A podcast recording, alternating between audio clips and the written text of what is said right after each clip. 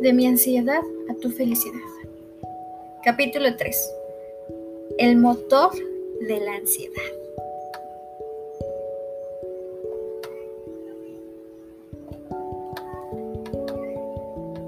Mm, en los capítulos anteriores hemos discutido cómo debe de ser nuestra actitud frente a la ansiedad y cuál es el enfoque correcto que debemos utilizar para vencerla. Sin embargo, ahora tenemos que entender cuál es su motor y dónde se originan los diversos síntomas que la caracterizan. En primer lugar, debemos reconocer que la ansiedad no es íntimamente negativa. En realidad, cada experiencia de nuestra vida posee un cierto nivel de ansiedad. Algunas situaciones generan un nivel bajo, otras producen una ansiedad elevada, pero no siempre es destructiva. De hecho, quiero demostrar cómo en ciertas ocasiones mmm, faculta al individuo a descubrir un inmenso potencial que yace en lo más profundo de nuestro ser. Sucedió cuando yo tenía siete años. Mi hermano y yo nos encontrábamos un domingo en la tarde en el parque jugando fútbol con nuestro grupo de amigos. Yo siempre fui aficionado a ese deporte y mi posición preferida era la de portero. Ese día Mientras protegía la portería, me surgió un pensamiento. Al próximo jugador que se acercara al arco, le voy a cometer una falta para que cobre un penal. Y así demostraré mi destreza como portero.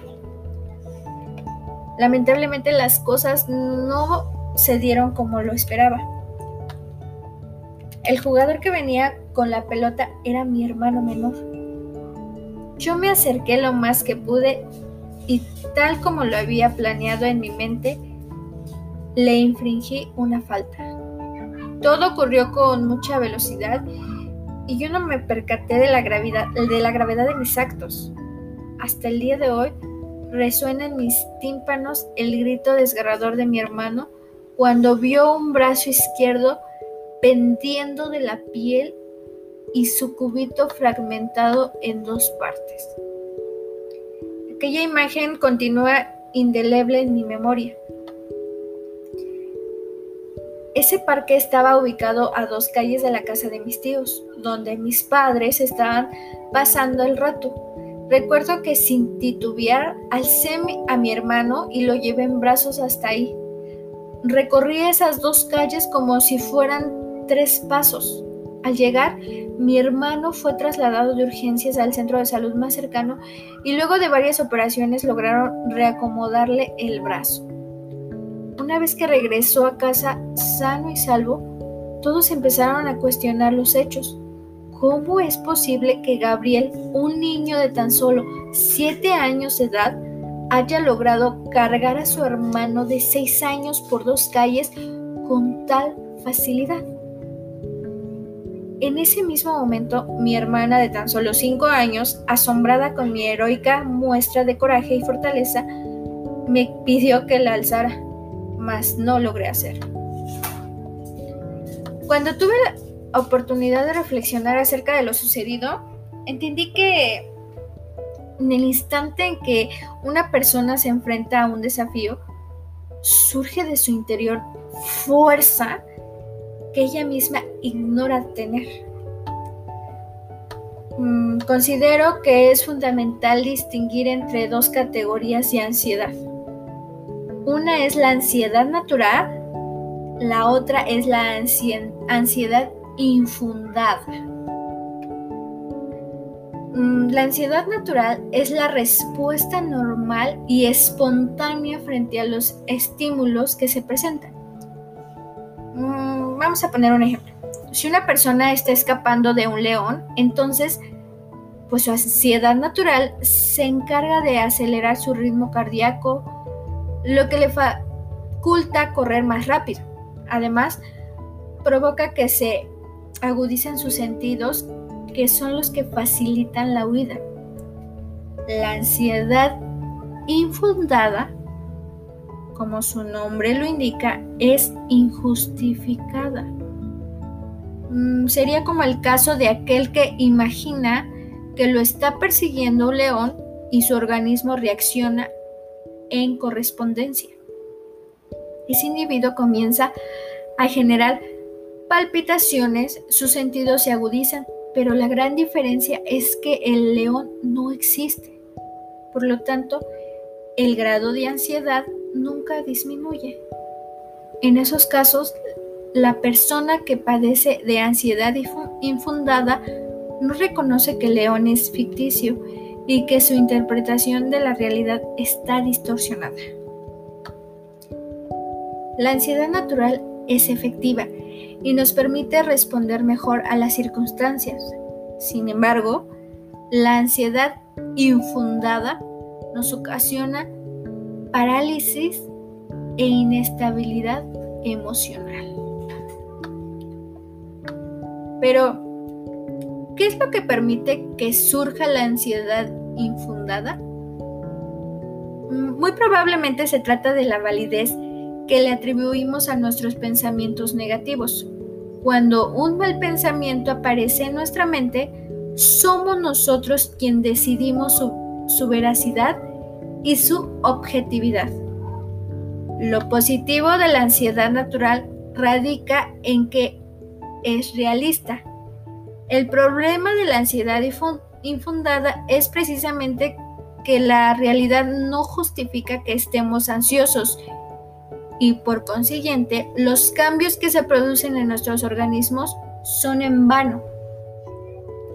La aceptación de esos pensamientos y nuestro convencimiento de que representan una amenaza real son la causa de que la ansiedad crezca sin moderación y deje de ser una respuesta ocasional para convertirse en un estado constante. En la sabiduría hasídica se menciona el concepto de dad. Se ha traducido al español como comprensión. Sin embargo, esta facultad intelectual representa la aptitud de funcionar nuestro intelecto con una idea específica y de unirnos íntimamente con este concepto, a tal grado que se producen sentimientos correspondientes. En otras palabras, cuando meditamos con profundidad en una idea y nos vinculamos a ello con todo nuestro ser fijando toda nuestra atención en ese concepto, es inevitable que emerjan sentimientos acordes a la naturaleza de la idea en cuestión. Si trata de una idea acogedora y positiva, esa contemplación produce sentimientos de amor y aprecio. Si el tema en cuestión está relacionado con peligro, entonces surgen emociones de temor y distanciamiento. Es por esta razón que en el sagrado libro del Zohar, el Daf se le domina la llave que incorpora seis pues existen seis atributos emocionales que forjan nuestra relación con el Creador y el DAD es la llave de esas emociones. Al relacionarnos íntimamente con un concepto y ligar nuestro intelecto a él, sin dudas, producimos diferentes emociones que son las que proporcionan vitalidad y fervor a nuestra relación con el Santo bendito sea. Sin embargo, el DAD puede ser incentivado también por nuestra mala inclinación, como por ejemplo, cuando introducimos en nuestra mente pensamientos obsesivos acerca de cuestiones alarmantes y centramos toda nuestra atención en ellos, esta mala tendencia consigue sembrar tristeza y preocupación en el corazón.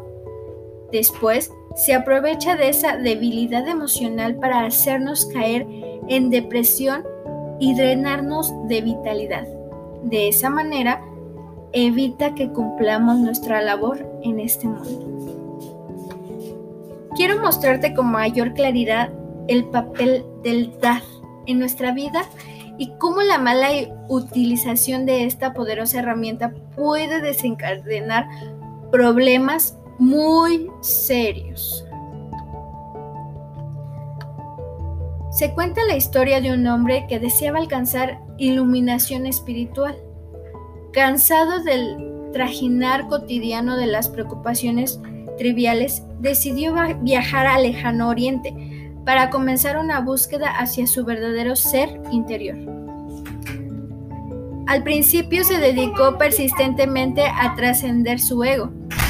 Día a día se esforzaba por colaborar con las personas de su entorno en todo lo que fuera necesario.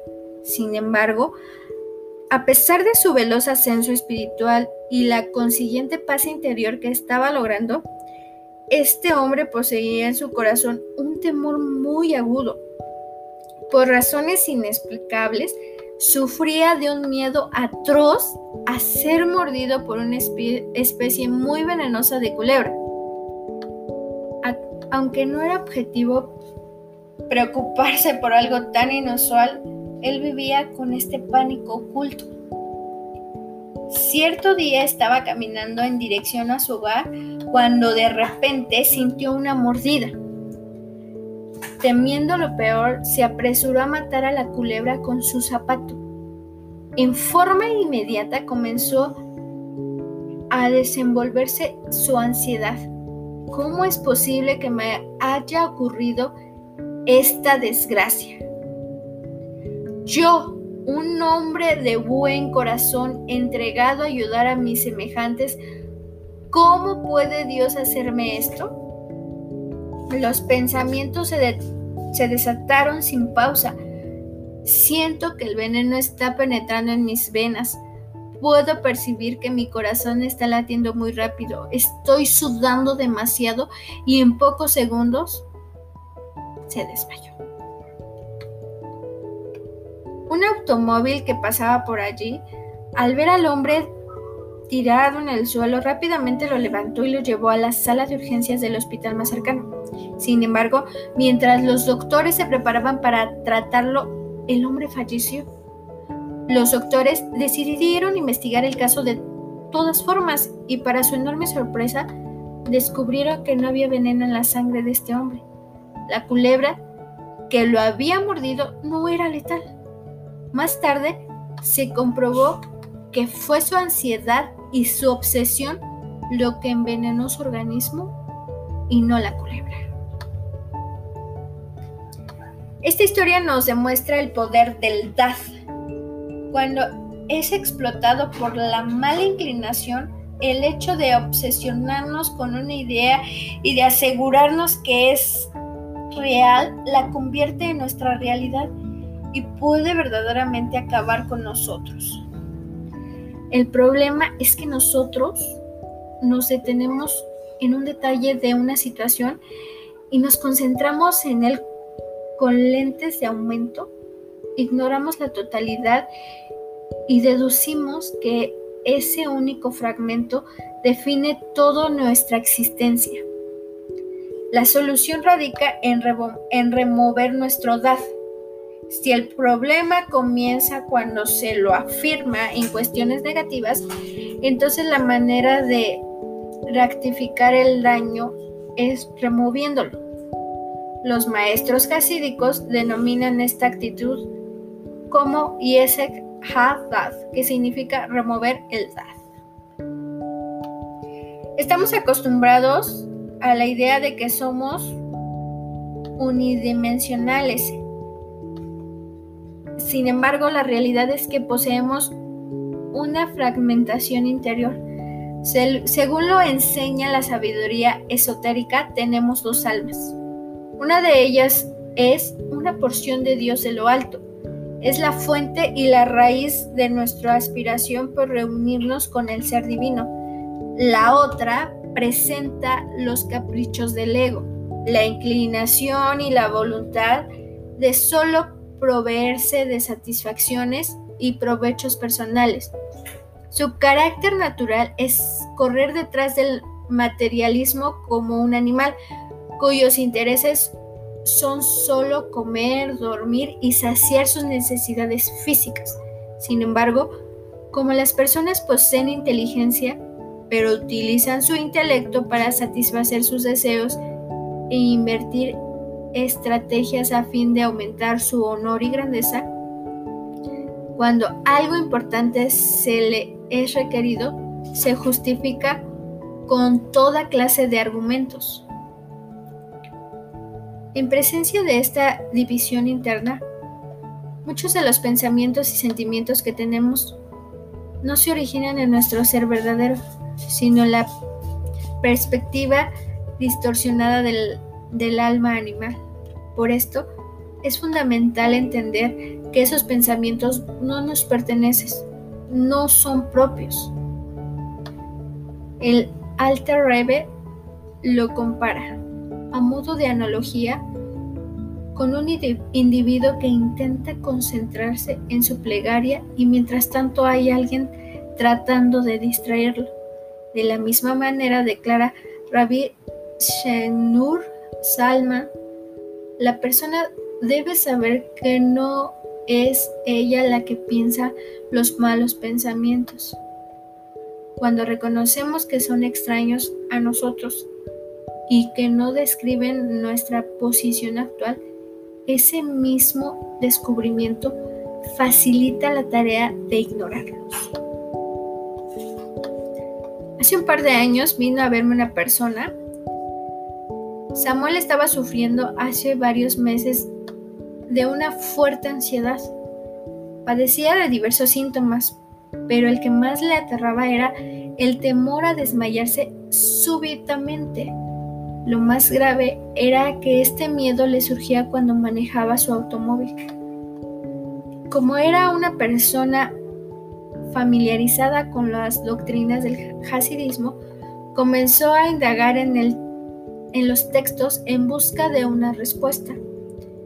Encontró que grandes maestros hasídicos como el Baal Shem Tov ya habían dejado instrucciones claras para aquellos que sufrían de problemas similares al suyo. La enseñanza básica con la que Samuel se había topado indica que las personas deben comenzar a cantar y bailar, como si su corazón rebosara de alegría. Si el individuo argumentaba que no sentía ganas de hacerlo, los sabios le exhortaban que bailara de todas maneras y le prometían que si se comportaba como si estuviera feliz, la felicidad emergería por sí sola y la ansiedad se desvanecería.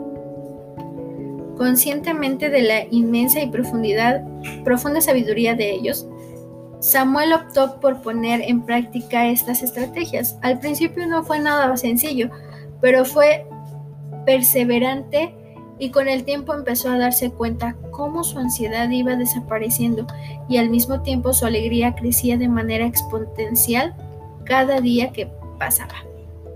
Otra forma de lograr remover el DAD es a partir de concentrarse en temas de la Torah.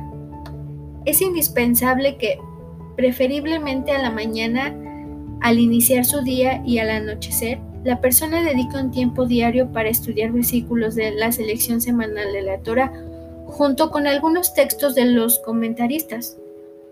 Al acostumbrarse a introducir en su vida la luz pura y transparente de la Sagrada Torah, su corazón será purgado de todo sentimiento negativo y la santidad de este estudio le traerá una enorme paz interior y una verdadera sensación de bienestar.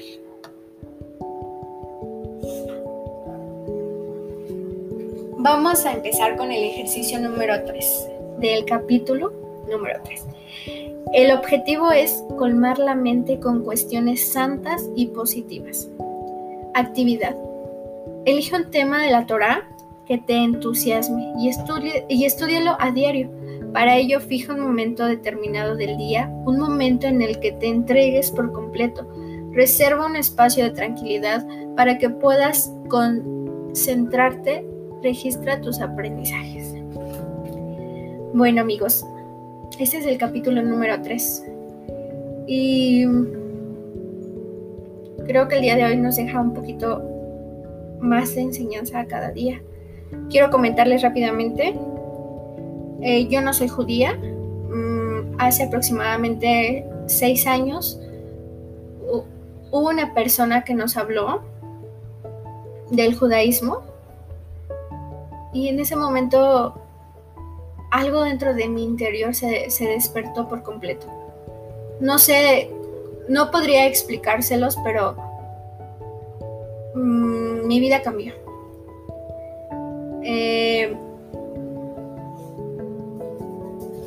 hoy por hoy me, me, gusta leer mucho los libros judíos, me gusta escuchar a, rabinos, me gusta escuchar estudios. Eh, han llenado mi vida completamente de paz. como les vuelvo a repetir, no soy judía, no practico el judaísmo, pero me gusta, me gusta mucho leer este tipo de libros porque algo dentro de mí, y como lo estábamos viendo hoy en el capítulo 3, el dad eh, necesita, necesita de Dios. Como lo escuchamos en, el, en este capítulo, pues estamos compuestos de dos formas, ¿no? Del dad y pues de nuestra personalidad animal. Pero pues siempre nuestro nuestro dad, nuestra alma siempre va a buscar lo divino, ¿no? Porque al final de cuentas, no importa la de dónde vengas, o, de, más bien, no importa qué es lo que creas. Al final siempre sabemos que venimos de Dios. Entonces nuestra alma siempre va a buscar lo divino, lo puro y lo santo aunque, nuestras, aunque en ocasiones nuestro cuerpo, nuestro físico, pues busque lo material, nuestra alma siempre va a estar buscando lo divino. Les puedo comentar rápidamente que sí, también he sufrido lo que es la ansiedad. Eh, me gustaría que ustedes me comentaran si les agradó. Un poquito coméntenme cuál ha sido su ansiedad yo les puedo comentar hasta el día de hoy mi ansiedad más, más grande y que como lo veíamos en el capítulo 2, mi Goliath es salir a la calle y subirme al transporte público. Amigos, yo les puedo comentar que me es muy, muy difícil subirme a un taxi sola. Me es muy complicado subirme a una combi, a un autobús. Me es muy difícil. Pero gracias, gracias al Eterno y gracias a, este pueblo tan hermoso que es que son los judíos, estas enseñanzas me han ayudado tanto, tanto a superar mis miedos, que, en eso estoy trabajando diariamente. Diariamente, al leer estos, estos capítulos, estos libros, me doy cuenta que, que el control total de todo lo tiene Dios. Espero que les haya gustado este capítulo, les abrí un poquito de, mi experiencia y si te gusta, te pido que lo compartas, te pido que me des un like y, y si no, no pasa nada. Digo, al final de cuentas, algún día esto va a llegar a la persona que realmente lo necesite, a la persona que realmente esté necesitada de, escuchar de Dios de una manera diferente. Bueno, esto, este, esto es un día a la vez y los espero en el próximo capítulo. Gracias. Bye.